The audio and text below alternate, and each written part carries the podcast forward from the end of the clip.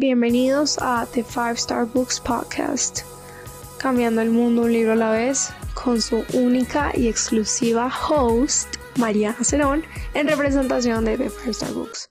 Estoy en una sala de grabación, estoy viendo dos pantallas, dos parlantes, un piano, un teclado, no sé absolutamente nada de los componentes de esta sala, no sé qué elementos tiene, no sé cómo funcionan las paredes, no sé cómo hace que sea tan diferente el grabar desde mi casa a grabar en una sala de grabación, pero algo que sí sé es que el ruido en mi casa es insoportable. Entonces nos quedamos con lo que sabemos y es que puede que se escuche igual, porque al final el nivel de, tal vez no edición, pero sí, suerte que he tenido en las grabaciones ha sido increíble. Pero sí, algo importante es que no estoy estresada, estoy tranquila por primera vez grabando un episodio, sabiendo que la ambulancia no es el que va a interferir con el mensaje, sabiendo que la moto no va a aparecer por allá atrás, sabiendo que van a poder escuchar de principio a fin, sin alguna interrupción causada por el ambiente, este episodio. Este es uno de los episodios más importantes de todos para mí en lo personal. Puede que para ustedes no, puede que ustedes digan que es esta barbaridad de lo que esta señora nos está hablando el día de hoy. Pero para mí es demasiado clave, crucial, fundamental, esencial, todos los sinónimos posibles. No tengo un diccionario me gustaría tenerlo en estos momentos. De la vida. Y es la vulnerabilidad en el día a día como seres humanos.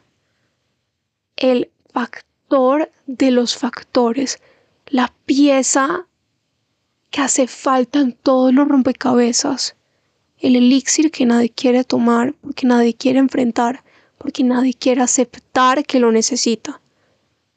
Esa es la vulnerabilidad. Aceptar que hay riesgos en esta vida, aceptar que es posible ganar y perder frente a ellos, pero que al final del día los tomemos o no vamos a ser suficientes. ¿Por qué les hablo de esto? Porque siento que es algo tan importante y es algo tan trascendental en la vida del ser humano y porque siento que genuinamente es importante que escuchen esto.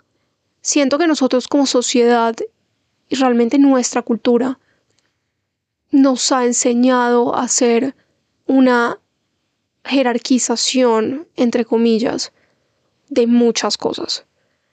Eh, es así como nos encontramos nosotros frente a ciertas prioridades y la sociedad, la cultura, em, los factores que pueden estar influenciando a estas van diciendo que va en la muralla, que va abajo, cómo es la cosa. Siento que la vulnerabilidad es tan invisible y es algo que hemos satanizado tanto que nunca la tenemos en cuenta, nunca tenemos en cuenta nunca tenemos en cuenta la exposición personal, académica, lo que sea, que uno está teniendo frente a X cosa, frente a X situación, sea una empresa, sea una relación, sea entregarse, entregarse involucra tanto miedo, pero no porque sea miedoso, sino porque nosotros mismos lo hemos catalogado así. Entonces, por eso hoy les estoy hablando de dos libros el poder de ser vulnerable de Brené Brown, Come As You Are, del sexo de nuestra autora Emily Najoski, que tiene un PhD, es una doctora y es una genio, es brillante en el tema, que espero que si quedan interesados puedan comprar, puedan leer, puedan indagar en el libro de todo lo que más allá nos hablan de todo lo que nos muestran, porque siento que somos personas que constantemente estamos al frente de este tipo de situaciones de vulnerabilidad, riesgo, susto, estrés, vergüenza, humillación, lo que sea. Y decidimos no verlas, decidimos no sentirlos. Entonces, no, en este momento tal vez no es la situación ni es el momento apropiado para estar sintiendo X o Y cosa. O no, la sociedad como tal siente que la gente que siente, siente que la gente que de verdad se toma el tiempo para indagar y para ver en qué están frente a una situación. Son no valientes, todo lo contrario, son cobardes, son dramáticos. Es impresionante la cantidad de gente que vive sola en un mundo con sobrepoblación porque no son capaces de alzar la voz por el simple hecho de que les da miedo la reacción de la cultura, de la sociedad, de las voces ajenas al ver que esa persona está siendo vulnerable. Brené Brown nos cuenta un poco de esto, de cómo la vergüenza, la sinceridad de corazón, la vulnerabilidad, esos tres factores siendo demasiado importantes en el día a día.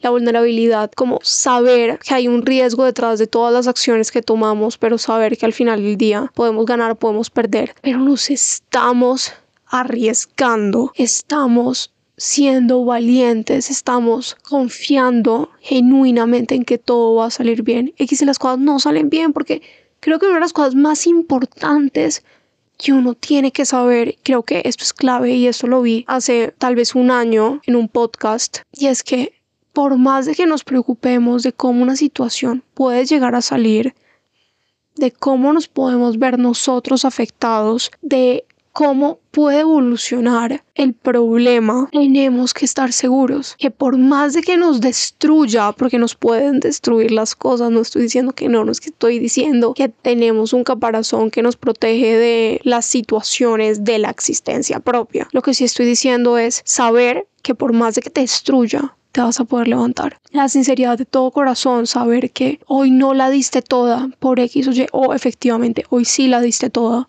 te acuestas, te vas a levantar y vas a ser suficiente. El perfeccionismo es la prueba perfecta y el espejo perfecto. La vergüenza que una persona puede tener, de la humillación que una persona puede tener, de lo que puede llegar a sentirte. De que al final del día lo que diga la sociedad sobre tu obra de arte es el valor de tu obra de arte. Saber que eres suficiente, porque lo eres, independientemente de lo que sea. Van a haber días donde uno va a rendir, es lógico. Esos son los días donde el cariño que tú le das a las otras personas cuando te piden consejos, cuando te piden ayuda, tú se los tienes que dar. Tú te lo tienes que dar a ti mismo. Así como tú le hablas a las personas cuando te piden compasión, así es como te tienes que hablar a ti cuando tú también la necesitas. La vergüenza como el mecanismo y la manera más grande de vergüenza, como se los venía diciendo anteriormente. Si alguien nos dice que no somos suficientes, si tú le presentas una propuesta de negocios a un cliente y te dice que está pésima, si vas a levantar la mano en un salón lleno de buenas ideas y no eres capaz porque te da miedo, la opinión ajena. Es porque la definición de ti no está en ti. Está en las manos de gente que no tiene, uno, ni la minoría de la mayoría de los casos. Dos, la valentía para hacer lo que tú haces, para tú pararte, para tú hablar, para tú mostrarte. Y tres, el conocimiento de si tu idea, tu opinión, va a estar bien mediano e incluso corto y largo plazo o no. El hecho de arriesgarte, el hecho de comunicarte, y no es solo buscar ayuda como se los he venido mencionando anteriormente porque claramente creo que buscar ayuda y a veces hablar con un profesional es clave, pero el hecho de que cuando estés tomando una decisión te preguntes si estás genuinamente actuando desde tu vulnerabilidad, desde tu saber que puede que las cosas salgan mal, pero vas a ser lo suficientemente fuerte como para superarlo, de que puede que no lo hayas dado todo, pero eres igual de compasivo como eres con la gente, como eres contigo, y de que el valor que la sociedad pone en ti no significa nada, porque es que además mi pregunta, esto es un conflicto que yo tengo, alguien me dijo, tu palabra favorita es el conflicto y amo el conflicto, porque cuando uno tiene conflicto, obviamente yo no, no no estoy diciendo que soy una persona peleona, pero me gusta que tenga diferentes opiniones sobre un tema. Y tengo un tema aquí con esto. Y es que desde cuando la sociedad cree que tiene la fórmula perfecta para determinar qué está bien y qué está mal. Yo no entiendo con qué sesgos estamos creando este tipo de fórmula que se aplica de ahora en adelante en todos los seres humanos pertenecientes a una comunidad. No entiendo. Ahora bien, todos sabemos, creo que se los puedo decir, ustedes ya lo saben, ya lo han escuchado, ya lo han leído, ya lo han visto en televisión, en la vida real, lo que sea. Si es, tú estás en un ambiente, en una empresa, si tú eres un líder y tú como líder no estás fomentando espacios donde se acepte la vulnerabilidad, donde se acepte que alguien hable, que alguien dé una idea, que alguien diga, hoy me estoy sintiendo mal, que alguien diga, no lo sé. Ejemplo número uno y demasiado importante la vulnerabilidad. Estás fomentando. Si no estás haciendo eso, estás fomentando un lugar no apto para humanos. Tendemos mucho a racionalizar muchas circunstancias que no deben ser racionalizadas y a querer volver el cerebro humano en una máquina sin sentimientos, sin emociones, sin miedos, sin lo que estos involucran. Si uno como líder fomenta espacios, no solamente en una empresa, en una familia, en un colegio, grupo de amigas, lo que sea, donde la gente no tiene ni el lugar, ni el espacio, ni la seguridad, ni la confianza para hablar, es hora de adecuar las ideas que uno tiene de uno dónde está parado, porque definitivamente es un problema de uno. La gente se cansa de tener miedo, la gente se cansa de no ser vulnerables, porque al final del día, tarde o temprano, en cinco años, en diez años, en un día, en tres días, hay un deseo muy profundo en el ser humano de hablar y de ser escuchado y de que no lo juzguen y de poder crecer, porque para que alguien suba, tiene que perder, tiene que bajar y para que alguien baje, efectivamente va a tener que subir. Aquí es cuando toco el tema de Come As You Are. Este libro es, no les voy a hablar específicamente de temas de orgasmos y de qué hacer para mejorar su... No, o sea, sí, pero no les voy a dar los tips explícitos. Se pueden leer el libro, ahí están. No siento que este es un espacio adecuado para esto. No sé, porque mi audiencia tampoco me escucha para este tipo de cosas. Pero sí les voy a hablar de la relación de la vulnerabilidad con el sexo. Y esto es demasiado importante, porque por más no, no está satanizado, pero sí está, es un tabú. O sea, hablar del sexo, hablar de los orgasmos, hablar de la conexión física humana es un, todo un tabú, nadie lo habla, nadie lo cuenta y está bien, pero sí veo importante hablar de uno de los factores más importantes del ser humano y de la vida, de la vida y del ser humano, corrijo el orden, porque de macro a micro, cuando les hablo de vulnerabilidad, siento que va de la mano con mi responsabilidad y con la información que les estoy dando. Más de la mitad de las personas reportan que el estrés, la depresión, la ansiedad, la frustración reducen el deseo sexual. También reducen excitación, orgasmos, conexión entre pareja. Todos nosotros, creo que si uno tiene una vida sexual o si uno, y por más de que uno no la tenga, siento que es un tema que a uno genuinamente le da mucha curiosidad, porque es, como les digo, uno de los temas más intrínsecos del placer del ser humano. Y hay órganos, si alguien me dice lo contrario, hay órganos diseñados para eso. Entonces siento que acá no hay pierde. Por ende, una de las preguntas más importantes, como les estaba mencionando ahorita, es cómo la vulnerabilidad se ve relacionada a las relaciones sexuales que estamos teniendo en un año, en dos años, en tres meses, dos meses. Me podría sentar aquí a leerles que una manera de mejorar todos estos temas es haciendo ejercicio, reduciendo el estrés, comiendo mejor, durmiendo bien, como Najowski bien dice en su libro. No obstante, eso no lo es todo. Hay dos tipos, creo que esto es importante mencionarlo, de cosas. Está el estrés y están los estresores. El estrés es básicamente la parte de tu cerebro que se activa cuando se siente en riesgo, se empieza a preparar, entramos en modo supervivencia, etc.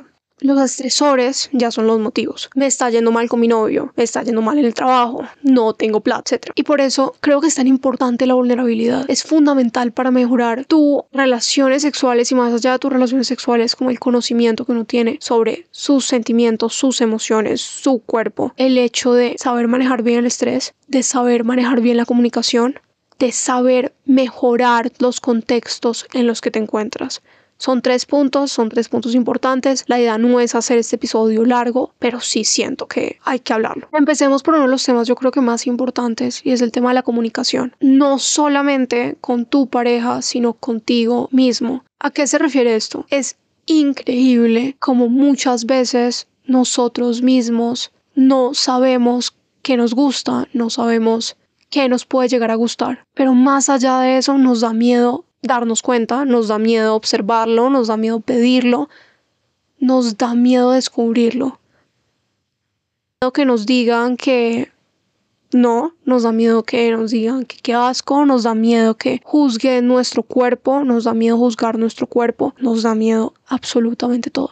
Creo que por más de que este no sea un podcast de temas sexuales, es fundamental saber que hay demasiada información, pero la mayoría de la información que se da está muy mal dada, ya sea por la manera de transmitir el conocimiento, o sea, porno, que porno, si no saben, pues obviamente es lo más cercano a la ficción posible. Y obviamente hay otros canales que transmiten información donde ponen al hombre y a la mujer en condiciones iguales cuando nos empezamos a referir en qué le genera excitación a cada uno, en que no. ¿Cómo se puede venir cada uno? Eso es falso. Todos somos distintos. Todas las mujeres somos distintas, todos los hombres son distintos, claramente. Muchas veces no sabemos eso, pero nos da demasiado miedo aceptarlo, nos da demasiado miedo hablarlo, nos da demasiado miedo comunicarlo con nuestra pareja o con nosotros. Esto va muy de la mano con las otras dos cosas. Mejora tu contexto y tu sexo va a mejorar y el tema del estrés. Son cosas que tienen que ser habladas. Yo sé que estamos en un mundo lleno de miedos. Las mujeres somos muy inseguras en ciertos aspectos. Y no estoy hablando, perdón, porque siento que estoy hablando en términos generales, pero siento que no estamos libres de inseguridades, ni una de nosotras. Siento que así sea que, tenemos, que tengamos una inseguridad, la tenemos. Los hombres también las tienen es tan importante hablarlo, tan importante conocerse a uno. Ese es un factor demasiado importante que posteriormente se puede convertir en un estresor que puede alterar nuestro estrés dentro de nuestro cerebro. Estrés puede ser preocupación, miedo, angustia, irritación, frustración y es tan importante. Siento que hay demasiadas cosas importantes, pero es que siento que el sexo, más allá de lo carnal y del placer y de lo que sea, también va muy de la mano con el ser vulnerable, con abrirte a alguien más, con abrirte a ti mismo. Así que muchas veces vemos como supuestamente la clave de manejar el estrés y Najowski habla de esto es relajándote ya. No, eso no es así. Según ella hay un ciclo del estrés y debes vivir el ciclo. Primero te debes sentir en riesgo, después debes tomar una acción, sea hacer ejercicio, salir a correr, porque esto va muy de la mano con nuestros mecanismos de supervivencia o hablarlo con tu pareja y después sentirte en casa, sentirte cómodo. Ese es el ciclo. Muchas veces no lo hacemos porque no, este no es el momento apropiado, lo que les venía diciendo. o no, la sociedad, no, no deberíamos estar hablando de esto cuando hablamos del sexo, porque el sexo está íntimamente relacionado con el placer, con venirse, con tener orgasmos, lo que sea. No, si uno no está bien, si uno tiene estrés, si uno está preocupado, si, como les decía anteriormente, los números tan altos y su relación del estrés con la excitación, el deseo sexual en la mujer, que te van a conocer y pueden que no sea suficiente, pero para ti eres suficiente, no importan las otras personas, no importan los otros contextos, es dejarte llevar, porque el momento en que te dejas llevar no solo va a mejorar las cosas para tu empresa, al tú dar una gran idea que tú nunca pensaste que iba a ser lo suficientemente buena, no solo va a mejorar la educación que le das a tu hijo, al tú ser lo suficientemente vulnerable como para él saber que eso es normal y que eso está bien, no es solamente con el sexo. Al tú saber que cuando te dejas llevar, que cuando te dejas conocer, que cuando tú te conoces, cuando tú miras cómo te estás sintiendo durante, antes de, posterior a el sexo, va a mejorar. Mejora tu contexto, mira, se van a hacer milagros. Esto va muy de la mano con algo que ella llama sexo positivo, que es poco estrés, es todo de la mano con el ciclo que anteriormente les decía, porque es normal que tengan estrés, pero lo importante es vivirlo, sentirlo, hablarlo si lo tienen que hablar. Mucho afecto y que hayan situaciones explícitamente eróticas. Hay muchas cosas que nosotros no podemos hacer porque nuestro cerebro no nos las facilita tan fácilmente porque nuestras emociones a veces se entrometen en ese deseo, pero sí puedes crear un ambiente para que el jardín crezca. Y yo creo que esa es una frase del libro de Come As You Are de Najowski, pero creo que esto habla de todo. Los factores más importantes detrás del sexo, de las emociones, de lo que sea, son los factores más importantes detrás de toda relación y comunicación entre seres humanos. Entonces creo que es importante que se empiece a aceptar esto, se empiece a vivir esto.